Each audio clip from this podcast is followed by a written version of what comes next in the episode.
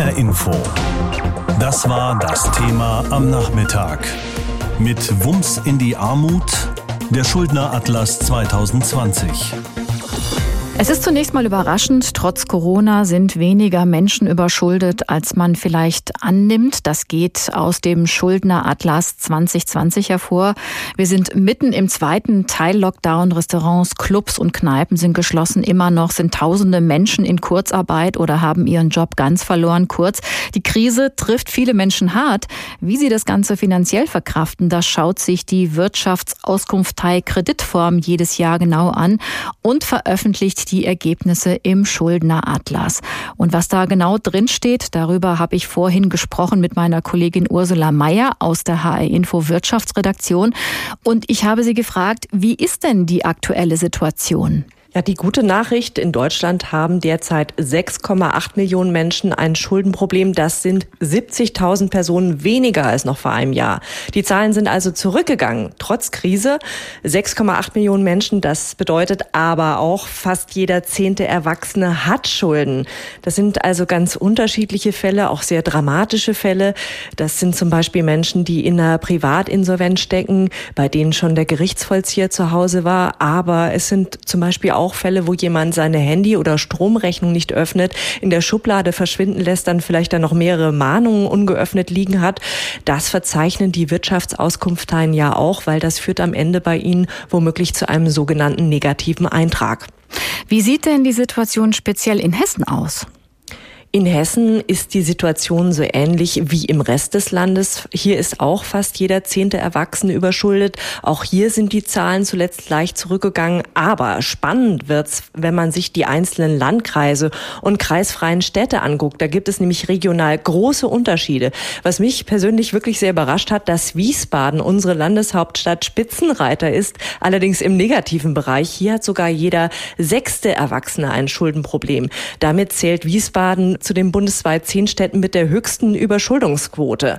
Und ähnlich viele Fälle gibt es auch in Offenbach und Kassel. Im Gegensatz dazu, wenn man mal auf den Hochtaunuskreis und den Main-Taunus-Kreis blickt, da kämpfen im hessenweiten Vergleich die wenigsten Menschen mit Schulden. Da trifft es nur jeden 14. Du sagst, trotz Krise rutschen generell weniger Menschen in die Schuldenfalle im Augenblick. Wie kann das denn eigentlich sein in Zeiten von Arbeitslosigkeit und Kurzarbeit? Da erwartet man doch eigentlich das genaue Gegenteil. Ja, laut Kreditreform können eben immer noch sehr viele Deutsche ihre Schulden bezahlen. Es kommt ihnen zugute, dass sie in den letzten Jahren fleißig gespart haben und auch ansonsten nicht viel Geld ausgeben. Dann gibt's natürlich auch die Hilfsgelder des Staates, die zeigen ebenfalls ihre Wirkung. Aber klar ist natürlich auch, dieses Geld gibt es nicht unbegrenzt. Die Wirtschaftsauskunftei rechnet damit, dass sich langfristig deutlich mehr Menschen verschulden, auch noch deutlich mehr Privatinsolvenz anmelden müssen. Schon nächstes oder spätestens übernächstes Jahr könnte die Corona-Krise hier voll durchschlagen. Wie steht es denn speziell um die älteren Menschen? Wie kommen die in den Krisenzeiten über die Runden?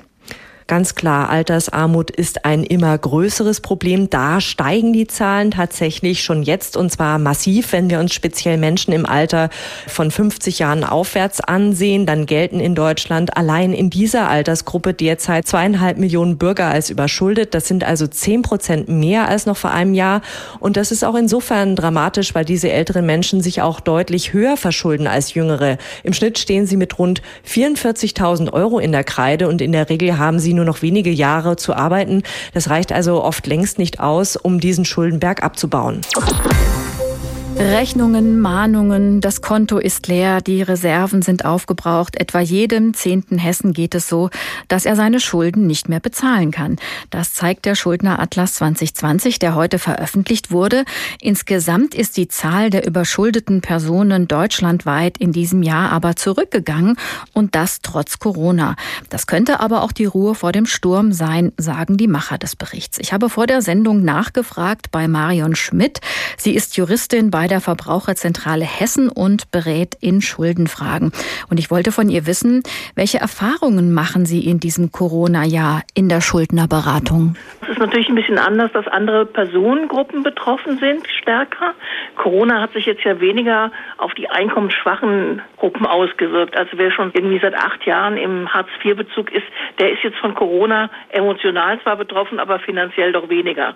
Aber es sind natürlich schon mittlere, höhere Einkommen, die jetzt durch Kurzarbeit betroffen sind da insbesondere so Berufsgruppen, die halt eben auch so im Gaststättengewerbe arbeiten, im Hotelgewerbe. Haben einen ganz großen Schwerpunkt Rhein-Main. Da war natürlich die Messe betroffen. Alle Messeveranstaltungen wurden abgesagt. Am Messebau sind halt sehr viele auch mit dem Nebenjob beschäftigt. Dann natürlich die Gastronomie hier, wenn Sie durch Frankfurt gehen. Die ganzen Wirtschaften, die Außengastronomie, war ja lag ja schon ziemlich viel brach. Und natürlich ganz stark der Fraport, der Flughafen, die Lufthansa zum Beispiel. Mhm. Und was berichten die Ihnen von Ihrer Situation augenblicklich? Naja, erstmal natürlich alle von der Angst, dass sie eben längere Kurzarbeit hinnehmen müssen. Dann haben viele ja auch, wenn sie ein höheres Einkommen haben, häufig eine Baufinanzierung, die vielleicht auch schon nicht gar so günstig gestrickt war. Und da sind natürlich schon die Ängste groß. Und natürlich vor allen Dingen für Leute, die noch einen Nebenjob hatten, beispielsweise in der Gastronomie, jüngere Leute, die sind natürlich ersatzlos weggebrochen während dem Lockdown und auch später nicht wieder angewachsen. Für die war es dann finanziell schon ziemlich knapp. Fürchten Sie denn, dass die Schere da zwischen arm und reich deswegen immer mehr auseinandergeht? Spüren Sie das auch in Ihrer Beratung? Ehrlich gesagt können wir das jetzt noch nicht so verzeichnen. Momentan haben wir ja auch einen Umbruch. Wir haben eine INSO-Reform anstehen. Das heißt, im Bundestag liegt ja ein neuer Gesetzentwurf, dass die Insolvenzverfahren nur noch drei Jahre laufen, die Restschuldbefreiungsverfahren. Das heißt, viele warten auch jetzt, bevor sie in die Schuldnerberatung kommen, weil sie natürlich das günstige Verfahren für sich in Anspruch nehmen wollen. Was raten Sie denn ganz konkret, wenn jemand in finanzielle Not gerät und beispielsweise nicht mehr weiß, wie er seine Miete zahlen soll oder seine Versicherungsbeiträge? Also da muss man ganz klar gucken, was ist existenziell und das ist natürlich die Miete. Ja, wir hatten ein Moratorium für die Mietzahlung vom 1. April bis 30. Juni. Da konnte man die Miete einfach mal stunden, konnte sie fällig bleiben und musste nicht mit einer Kündigung rechnen. Das ist seit 1.7. diesen Jahres nicht mehr möglich. Das heißt, wenn die Miete jetzt knapp wird, muss man sofort Kontakt mit dem Vermieter aufnehmen, muss ihn fragen, muss fragen, ob man stunden kann, muss es mit ihm im Einvernehmen klären. Die Versicherungsbeiträge, da kann man die Versicherung anschreiben, kann fragen, ob man eben die Beitragszahlung aussetzen kann. Dann hat man zwar für diese Zeit auch keinen Versicherungsschutz, aber man muss auch den Beitrag nicht zahlen. Jetzt ist es ja so, der Schuldneratlas 2020 bezieht sich ja größtenteils eigentlich auf Zahlen vom letzten Jahr. Und insgesamt sind diese Zahlen der überschuldeten Personen deutschlandweit für diesen Zeitraum zurückgegangen. Aber kommt das dicke Ende erst noch? Kommt da noch die große Schuldnerwelle? Naja, das ist so die Frage, ob da tatsächlich aus dem Corona so eine Schuldnerwelle erwachsen wird. Also wir hatten ja nur vier Wochen Lockdown, das war ja jetzt nicht die Welt.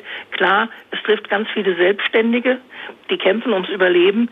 Das wird sich zeigen, ob wir noch auf längere Sicht damit kämpfen werden. Bei den Arbeitnehmern, da denke ich, wird es nicht zu so einem Riesenanwachs von Schuldnern kommen. Jetzt hat ja die Bundesregierung sehr, sehr viel Hilfe angeschoben. Also es gibt genügend Geld, dass diese betroffenen Personen abrufen können. Was berichten die Ihnen denn? Kommt man so leicht an das Geld ran? Naja, man kam schon relativ zügig an die Hilfen ran. Nur natürlich gab es da ja auch Höchstbegrenzungen und das war halt auch für die Gewerbetreibenden diese Unterstützung. Also jetzt für jemanden, der eben gesagt bekommen hat, wir können dich nicht mehr beschäftigen, du wirst jetzt arbeitslos, dem blieb halt nur das Arbeitslosengeld. Und das sind nochmal nur 60 oder 67 Prozent vom letzten Netto. Und kaum einer von uns hat 40 Prozent seines Einkommens oder 30 Prozent übrig, um es einfach auf die Seite zu legen. Also keiner kann darauf so leicht verzichten, sodass für die jetzt ja nicht unbedingt groß eine Hilfe dargeboten wurde. Derzeit haben rund 6,8 Millionen Menschen ein Schuldenproblem. Das ist eine positive Nachricht tatsächlich mitten in der Krise, denn das sind 70.000 Menschen weniger als noch vor einem Jahr. Das geht aus dem neuen Schuldneratlas der Auskunftei Kreditreform hervor. Allerdings verschulden sich vor allem immer mehr ältere Menschen und sind deshalb zum Beispiel auf die Tafel angewiesen. Ursula Mayer mit einem Stimmungsbild von dort. Die Schlange ist lang vor der Ausgabestelle der Frankfurter Tafel im Norden der Stadt. An die 100 Menschen warten hier geduldig, bis sie einen Korb mit Brötchen, Joghurt und Weintrauben bekommen. Sogar eine Packung Kekse ist heute dabei. Viele von ihnen sind schon älter, haben ihr Leben lang gearbeitet, trotzdem reicht die Rente kaum zum Leben. Wohnung ist teuer, Ware in der Supermarkt, deshalb komme ich hier. Das sind die Stromrechnung ne, was man noch zusätzlich bezahlen soll. Da bleibt man nicht viel übrig. So wie sie stecken viele hier in einer schwierigen Lage, oft auch völlig unverschuldet, wie die Frankfurterin Angelique Mehlich, die eine Krankheit aus der Bahn geworfen hat. Ich bin krank geworden, habe Schädelhirntrauma bekommen, dann konnte ich nicht mehr arbeiten. Ich bin Arzthelferin. Ja, durch die Arbeitslosigkeit bin ich dann in die Sozialhilfe gerutscht. So bin ich halt hier jetzt auch zur Tafel gekommen. Über das Thema Schulden redet hier keiner gerne. Dabei betrifft es insbesondere Menschen, die 50 Jahre und älter sind sind. Immer mehr plagen Sorgen, wie sie mit ihrem Geld klarkommen sollen. Bundesweit sind allein in dieser Altersgruppe zweieinhalb Millionen Bürger überschuldet. Das sind zehn Prozent mehr als noch vor einem Jahr, heißt es im neuen Schuldneratlas der Wirtschaftsauskunft Teil Kreditreform. Pressesprecher Patrick Ludwig Hansch. Das ist vor allem deswegen dramatisch, weil sie viel höher verschuldet sind als Jüngere, nämlich mit rund 43.600 Euro. Hinzu kommt, dass die älteren Menschen keine Chance haben, in den wenigen Erwerbsjahren diese Schulden noch abzubauen. Das Thema Altersarmut wird gerade in Corona-Zeiten immer brisanter, auch wenn insgesamt die Zahl der Überschuldeten sogar leicht zurückgegangen ist auf 6,8 Millionen bundesweit. Das sind 70.000 Personen weniger als noch vor einem Jahr. Vielen Deutschen kommt es jetzt zugute, dass sie in den Jahren vor der Krise fleißig gespart haben, erklärt Pressesprecher Hansch und sagt, die Leute kaufen weniger ein, sie geben weniger aus und haben dementsprechend mehr Geld in der Tasche und können die Rechnung gut bezahlen. Und natürlich ganz wichtig die Maßnahmen der Bundesregierung, wie zum Beispiel das Kurzarbeitergeld oder auch die Hilfen für kleine Unternehmen und Soloselbstständige, haben dazu geführt, dass die Leute noch gut mit Liquidität versorgt sind. Noch, denn auch diese Hilfsgelder gibt es nicht unbegrenzt und so rechnet Kreditreform damit, dass sich langfristig in Deutschland immer mehr Verbraucher verschulden und sogar Privatinsolvenz anmelden müssen. Bereits nächstes oder übernächstes Jahr könnte die Corona-Krise voll durchschlagen. Darauf stellt man sich auch bei der Frankfurter Tafel ein. Die Leiterin der Ausgabenstelle Helga Burger sagt, wir müssen auf alles gefasst sein, auf alles gefasst sein. Und wir sehen zu, dass wir ausreichend Lebensmittel bekommen. Denn schließlich soll auch in Zukunft niemand mit leeren Händen nach Hause gehen, Krise hin oder her. Auf den ersten Blick ist es eine gute Nachricht, die die Wirtschaftsauskunft Kreditreform heute in ihrem Schuldenatlas 2020 veröffentlicht hat. Die Zahl der Menschen, die sich trotz Corona-Pandemie überschuldet haben, ist gesunken. Aber das sei eben nur eine Momentaufnahme, die Ruhe vor dem Sturm. Denn der Blick in die Zukunft sehe düster aus. Kein Wunder, viele Menschen haben durch Corona ihre Jobs verloren, leben von Kurzarbeitergeld oder müssen als Unternehmer drastische Umsatzeinbußen hinnehmen. Einer von ihnen ist der Frankfurter Gastronom Andreas Kimmel, Chef des Homburger Hofs. Wir haben ihn vom ersten Lockdown an im März begleitet und immer wieder nachgefragt, wie er durch die Pandemie kommt. Seit einer Woche ist er mit seinem Restaurant wieder im Lockdown. Ich habe vor der Sendung mit ihm gesprochen und ihn gefragt, wie es ihm geht. Soweit würde ich sagen, den Umständen entsprechend gut. Also persönlich fühlt man sich besser als äh, nach einer Woche nach dem ersten Lockdown zu dem Zeitpunkt. Wie halten Sie sich denn derzeit über Wasser? Wir haben das gleiche Spielsystem wieder aufgebaut. Das heißt, wir machen Takeaway. Und ein bisschen anders als im ersten Lockdown aufgrund der Tatsache, dass die Schulen und die Kindergärten aktuell auf sind. Und daher haben wir jetzt mittags keinen Takeaway, sondern abends von 17 bis 20 Uhr und sonntags durchgehend. Das heißt, Sie haben jetzt weniger Essensbestellungen als im März? Ja, definitiv. Die Bundesregierung hatte ja angekündigt, Unternehmen, die unter dem neuen Lockdown leiden, zu entschädigen mit einer sogenannten Novemberhilfe. Hilft Ihnen das, erstmal über die Runden zu kommen?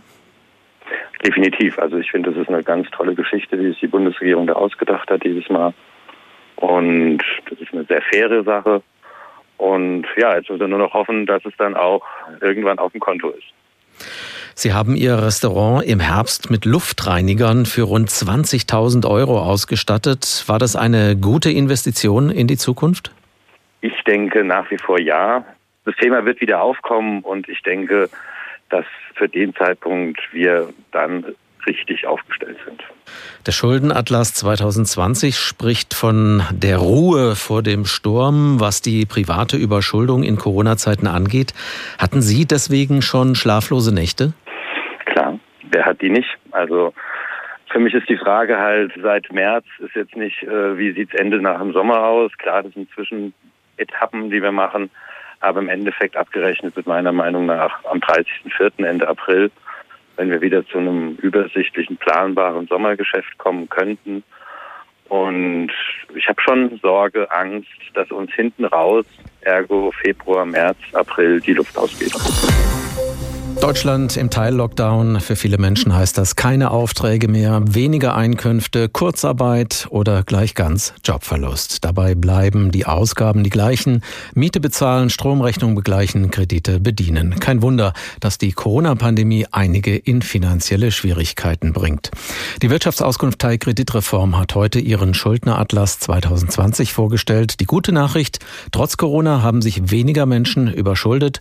Die Betonung liegt allerdings auf noch noch, denn das sei die Ruhe vor dem Sturm. Wir haben zwei Künstler begleitet, die sich gewissermaßen schon seit Monaten im Auge dieses Sturms befinden, weil Museen, Konzerthäuser und Kinos dicht sind. Yvonne Koch hat den Countertenor Andreas Scholl und DJ Matthias Westerweller besucht. Sie könnten unterschiedlicher nicht sein. Der DJ, der im Rhein-Main-Gebiet die Leute zum Tanzen bringt und der Countertenor, der in der ganzen Welt auf großen Bühnen singt. Aber Ihre momentane Situation klingt durch die Corona-Krise doch ziemlich ähnlich. Ich hatte seit März drei normal bezahlte Jobs. Das waren zwei Hochzeiten und ein Sommerfest eines Architekturbüros. Und ja, normalerweise habe ich eben mindestens drei Jobs im Monat. Von März bis Juni gab es ein Konzert in Polen anlässlich des 100. Geburtstags von Papst Johannes Paul II. war ich sehr dankbar, dass ich ein bezahltes Konzert dann in vier Monaten hatte. Ein enormer finanzieller Einbruch für beide.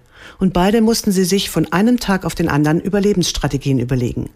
Matthias Westerweller legte im Sommer zum Beispiel in einem Biergarten auf, als Hintergrundbeschallung. Und die Bezahlung warfen die Gäste in einen Hut. Das war ganz unterschiedlich. da war es tatsächlich so, dass ich an einem Tag da mal neun Euro drin hatte. Das Beste waren, glaube ich, über 250 Euro. Und auch wenn der DJ allein und sehr bescheiden lebt, die Miete seiner Frankfurter Wohnung kann er davon nicht zahlen. Also ging es auch noch ans Berufskapital. Sonst äh, verkaufe ich Platten aus meiner Sammlung und habe auch ein paar kleinere Sammlungen angekauft, die ich zum Zwecke des Weiterverkaufens äh, im Netz anbiete. Ich habe angefangen, alte Band-T-Shirts zu verkaufen das hat erstaunlicherweise sehr viel Geld gebracht. Aber das Ersparte ist aufgebraucht. Und Matthias Westerweller bangt um die Zukunft. Ich überlege die ganze Zeit, was ich denn alternativ machen sollte. Neulich hat mir jemand sogar ein Jobangebot gemacht. Und das wäre quasi im Vertrieb gewesen, ein gewisses Getränk an den Mann zu bringen. Auch bei Andreas Scholl ist es finanziell eng geworden. Trotzdem muss er ein Haus abbezahlen und seine Frau und zwei Töchter versorgen. Im Monat hätte ich vielleicht 15.000 Euro gehabt und jetzt drei im Schnitt. Vergangene Woche hatte er seit langem wieder ein Konzert in Paris. Er ist extra mit dem Auto hingefahren. Und obwohl er froh war, endlich mal wieder zu singen, gibt er zu, die Angst vor Corona ist immer da. Und singe ich ein Lied, bin in der Musik, sehe diese Tröpfchen fliegen und denke nach, oh, ist der Abstand groß genug zum Publikum? Und die sitzen natürlich alle mit Masken da. Es ist ähm, alles drumherum versucht, einen wegzuziehen von dem, worum es in der Musik geht. Und der Kraftaufwand, sich auf das zu konzentrieren, worum es geht, ist wahnsinnig. Hauptsächlich hält Andreas Scholl sich jetzt mit kleinen Tonproduktionen über Wasser, die er bei sich zu Hause macht.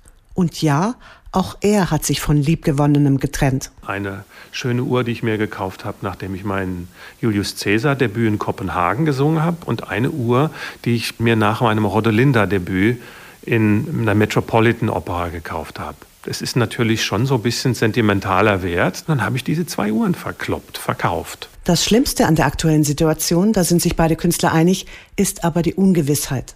Denn beide lieben ihren Beruf und fürchten, dass normale Auftritte noch lange nicht möglich sind.